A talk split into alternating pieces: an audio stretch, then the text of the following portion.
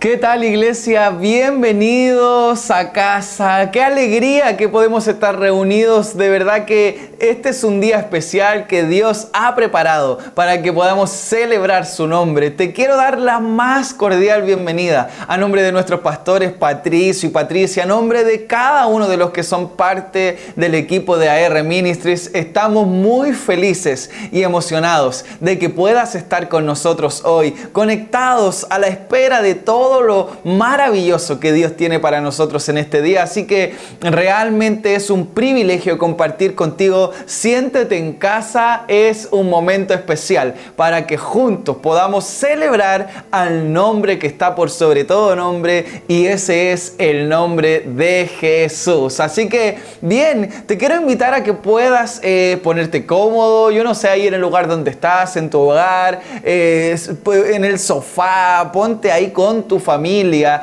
eh, y prepara tu corazón porque vamos a compartir la palabra de Dios y, sé y creo con todo mi corazón que hoy Dios tiene algo especial para nosotros. Así que eh, quiero animarte a que puedas acompañarme. Vamos a leer eh, un versículo bíblico que está ubicado ahí en Éxodo, capítulo 32, versículo 11. Esta es la versión TLA y dice así en el nombre del Señor.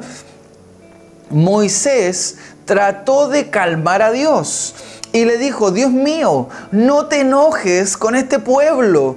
Tú mismo lo sacaste de Egipto usando gran poder. Cierra tus ojos ahí donde estás. Vamos a orar. Señor, muchas gracias por esta gran oportunidad, Señor. Eh, tu palabra está leída, Señor. Te queremos pedir de todo corazón que puedas hablar a nuestra vida, Señor.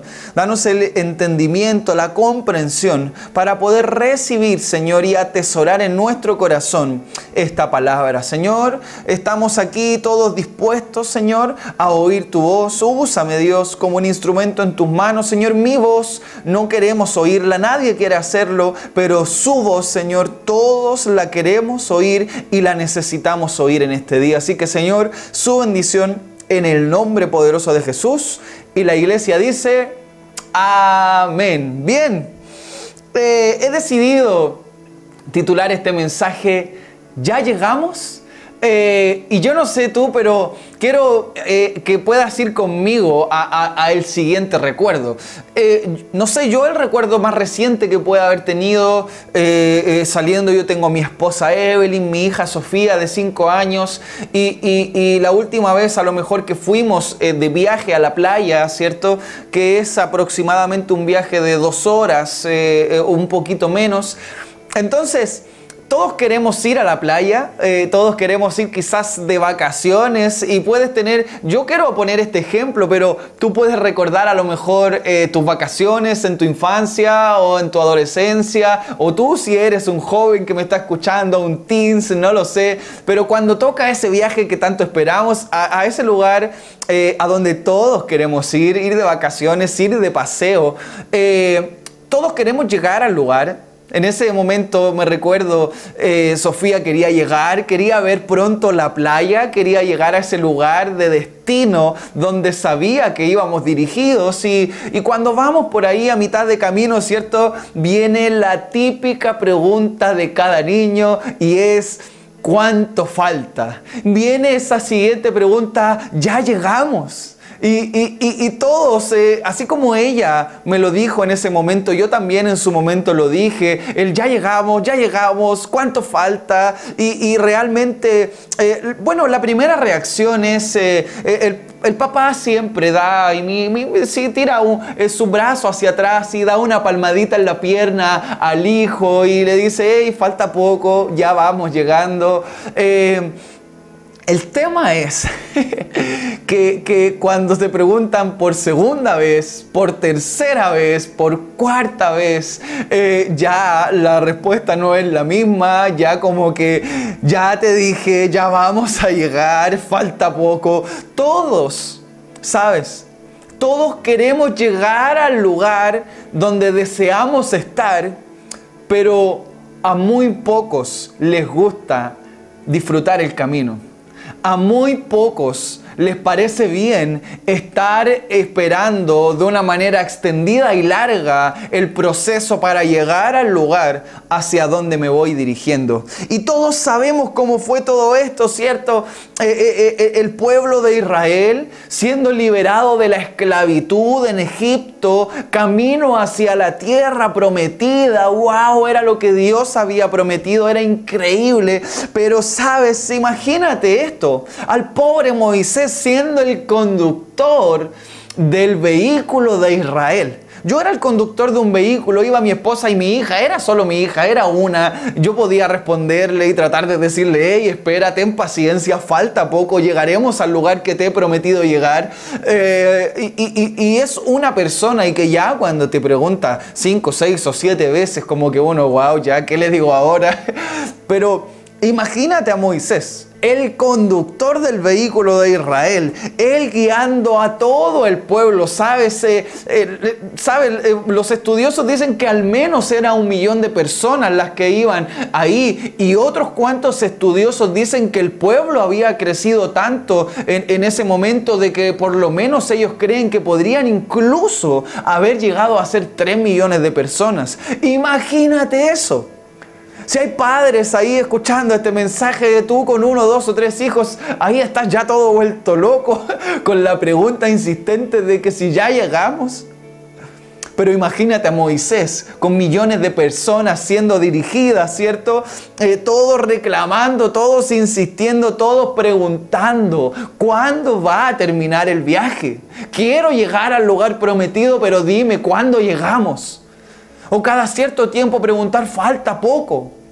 Cada cierto tiempo preguntar, bueno, ya llegamos. Cuando nos detenemos, eh, ya llegamos, este es el lugar. No lo sé. Pero, pero una insistencia, un reclamo, ¿sabes? Es increíble todo eso. Ahora, no solo eso, sino que imagínate a todos reclamando además, porque todos los días comían lo mismo. O sea, no solo el viaje es largo, sino que todos los días comiendo lo mismo. Imagínate tú en un viaje largo de varios días y desayunando pan con jamón, almorzando pan con jamón y cenando pan con jamón. Dime si reclamarías o no. O dime si tus hijos, eh, eh, mi hija en este caso también, creo que algo me diría.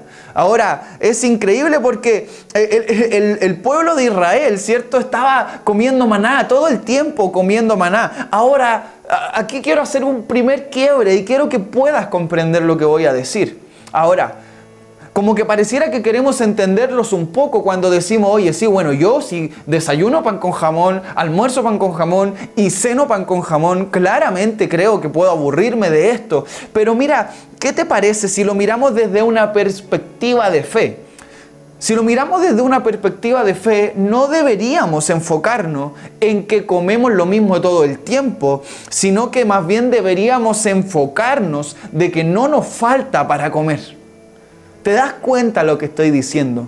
Si lo vemos desde una perspectiva de fe, el pueblo no debería estar reclamando que todos los días había y caía maná desde los cielos, sino que el pueblo debería estar dando gloria a Dios porque hay alimento y no falta para nadie. Tiene que ver con perspectiva. Ahora bien, ¿cuántas cosas estamos mirando desde la perspectiva incorrecta en nuestra vida? ¿Cuántas cosas estás mirando desde una perspectiva incorrecta en tu vida? Que a lo mejor te tienen así igual de aburrido que el pueblo de Israel, que siempre como lo mismo, que nunca llegamos, que esto se tarda, que esto no sucede nunca. ¿Cuántas cosas estamos mirando desde la perspectiva incorrecta? Te hago otra pregunta más. ¿Estamos reconociendo que Dios se ha glorificado en nuestra vida a través de suplir nuestras necesidades? A lo mejor es pan todos los días, pero gloria a Dios porque reconozco que Él ha sido el proveedor del pan en mi mesa. ¿Estamos reconociendo todo lo que Dios ha hecho por nosotros? ¿Estamos mirando desde una perspectiva de fe todo lo que está sucediendo?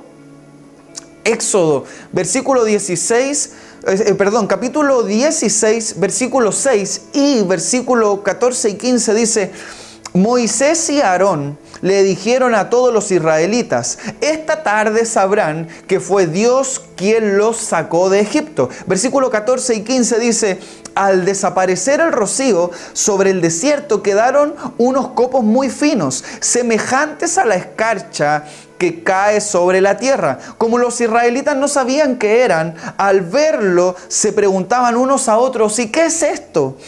Moisés les respondió, es el pan que el Señor les dará para comer. Dios siempre se ha preocupado del pan para sus hijos. Dios siempre ha suplido y se ha preocupado de la provisión para cada uno de nosotros, para todos los que estamos conectados ahora, para todos los que están viendo y escuchando esto. Dios siempre ha provisto de una u otra manera el pan en nuestra mesa. Dios ha sido fiel. Dios tiene el control, Él sabe hacia dónde nos está dirigiendo. ¿Me entiendes eso? Él sabe, Él tiene el control. Ahora de que nos cuesta comprenderlo, eso te cuesta a ti y me ha costado a mí. Nos cuesta a todos y a veces a ratos pareciera ser que podemos confundirnos. El camino a lo que Dios prometió es sin atajos. ¿A cuántos les gustan los atajos? ¿A cuántos les gusta acortar el camino? ¿A cuántos les gusta buscar por dónde es más rápido? pero el camino hacia lo que Dios ha prometido es sin atajos. ¿Sabes? Nuestro GPS no sirve de nada. De hecho, cada vez que ocupamos nuestro propio GPS para ir hacia donde Dios nos ha enviado, cuando ocupamos el GPS de nuestra mente, generalmente nos desviamos. Generalmente vamos hacia donde no debe ser. Nuestra confianza no la debemos depositar en el GPS de nuestra mente que busca encontrar el camino más rápido, sino que es preferible. La mejor opción es disfrutar el camino y confiar en el creador del camino. ¡Wow! Eso es. No, no, no, no me conviene estar buscando atajos, mejor decido creer que el camino me está guiando, aquel que ha creado el camino, prefiero disfrutarme el camino. Esa es la opción que decido tomar, ¿sabes? Él sabe que al final está lo bueno, él sabe que al final del camino está el descanso. Él sabe que al final del camino está lo que Él ha prometido. Al final del camino está esa tierra prometida. Al final del camino está el lugar donde fluye leche y miel para los hijos de Dios. Al final del camino está esa tierra fértil para los hijos, para el pueblo de Israel. ¿Sabes? Eso es algo increíble. Miqueas, capítulo 7, versículo 7, esta es la, la versión Reina Valera 1960, dice, mas yo a Jehová miraré, esperaré al Dios de mi salvación, el Dios mío me oirá. Espera en el Señor, iglesia. Espera en el Señor, hermano, hermana, esposo, esposa, padre, madre, tío, primo, abuelo, sabes, para todos, nadie queda fuera de esto, teens, kids, todos. Espera en el Señor, confía en el Señor y solo míralo a Él. Solo fija tu mirada en el Señor, fija tus ojos en el blanco perfecto que es Cristo Jesús nuestro Señor. ¿Sabes? Él es nuestro Salvador y Él va oyendo nuestra voz durante el camino. Él sabe lo que nos tiene aquejados. Él sabe de lo que has estado reclamando. Él sabe todo lo que hemos cuestionado. Él va oyendo cómo va la voz de sus hijos durante el camino. Pero como Él es el Padre, Él sabe que lo que está al final es lo que nos conviene, ¿sabes? Uno como Padre quiere lo mejor para sus hijos siempre. Vuelvo y te digo, tengo a Sofía, tengo a mi hija. Yo quiero lo mejor para ella. Todo lo que yo pueda planificar, plantear o tratar de hacer es para su bien, aún sabiendo que quizás el camino hacia donde la quiero llevar le pueda significar incomodidad. aún sabiendo que quizás el camino por donde la quiero llevar va a sacar ronchas en ella. Pero yo sé lo que hay al final. Ella no lo sabe, ella solo está viendo su incomodidad, ella solo está pensando que yo estoy haciendo un llamado de atención, ella solo ha pensado incluso que yo quiero hacer todo lo que ella no quiere hacer, pero lo que ella no sabe es, que el Padre tiene lo mejor para el final, es que el Padre la está llevando por el camino correcto, ella no sabe que es papá el que tiene el control y que siempre ha planificado no todo lo que ella no quiere hacer, sino que siempre ha planificado lo mejor de lo mejor de lo mejor. Así es Dios con sus hijos. Él sabe que a lo mejor el camino ha traído incomodidad para tu vida. Él sabe que a lo mejor has estado quejándote, que incluso has sentido algo de dolor, pero Él no está fijando su mirada en tu incomodidad temporal. Él está fijando su mirada en tu descanso y paz eterna. Dime qué piensas sobre eso. Él no está pensando en esta incomodidad temporal. Porque él sabe que se va a acabar. El papá sabe. Yo cuando le digo, Sofía, esto es así, y ella, no, pero no, pero no. ¿Sabes? Aunque le pueda incomodar, yo sé que eso en una, dos o tres horas, en uno, en dos o en tres días, eso va a pasar. Pero sé que el futuro de sus días por delante va a ser el mejor. Como el nuestro buen Padre que está en el cielo no va a saber cuál es el mejor camino para sus hijos, cómo. Nuestro buen Padre no va a tener el control y saber que al final está lo mejor y lo que Él ha preparado para nosotros. ¿Sabes, iglesia? No importa cuán fuerte sientas el desierto por el cual estás caminando. Dios hace lo que dice que hará. Así que puedes descansar y disfrutar el camino porque al final está lo que Dios ha prometido. Hay alguien que dice amén a eso. Yo por fe siento un amén que vuela al techo de la casa. Yo por fe siento un amén que está derribando los miedos. Yo por fe siento un amén que está cortando cadenas. Yo por fe siento un amén que está trayendo libertad. Por fe escucho un amén que está haciendo que los demonios tiemblen y huyan de sus hogares, que solo el Espíritu Santo tome el control y el dominio absoluto de cada uno de ustedes. Por fe siento enfermedades saliendo y huyendo, personas siendo sanadas y restauradas, el poder de Dios descendiendo en cada lugar, en cada hogar, porque no se trata de lo que nosotros podamos hacer, no hay límites, no hay fronteras, hay una pantalla entre nosotros, pero Dios puede traspasar cada pantalla, Dios puede llegar a todo lugar, Dios puede llegar a todo país, a cada rincón y Él está en control en este momento, en este lugar. Hay alguien que dice amén a eso. Me imagino como estamos acá en casa y aplaudiendo y celebrando a Jesús cada vez que Él empieza a hacer cosas grandiosas y maravillosas en nuestra vida. ¿Sabes? 2020 año de cosecha en el nombre del Señor. El año de cosecha en nuestra tierra prometida de este año. El año de cosecha en nuestra tierra prometida para que se pueda cumplir de aquí hasta el final del camino de este año, ¿sabes? Eh, ahora, te quiero hacer una pregunta. si has estado preguntándole al Padre, ¿cuánto falta? Si has estado preguntándole al Padre cómo se llama este mensaje, ya llegamos. Te quiero decir que la respuesta es no. la respuesta es no. Aún no llegamos, pero el Padre te dice, siéntate y disfruta el paseo. Papá sabe y conoce el camino y Él va con sus manos en el volante. Así que iglesia, Descansa en el Señor, disfruta este paseo, papá tiene el control y Él sabe perfectamente cuál es el camino. ¿Sabes algo? Si tú aún no has tomado la hermosa decisión que a nosotros nos hace creer en esta palabra, que a nosotros nos hace confiar que Dios es nuestro Padre, que Jesucristo es nuestro Salvador y que el Espíritu Santo está con nosotros el día de hoy tienes que tomar la mejor decisión.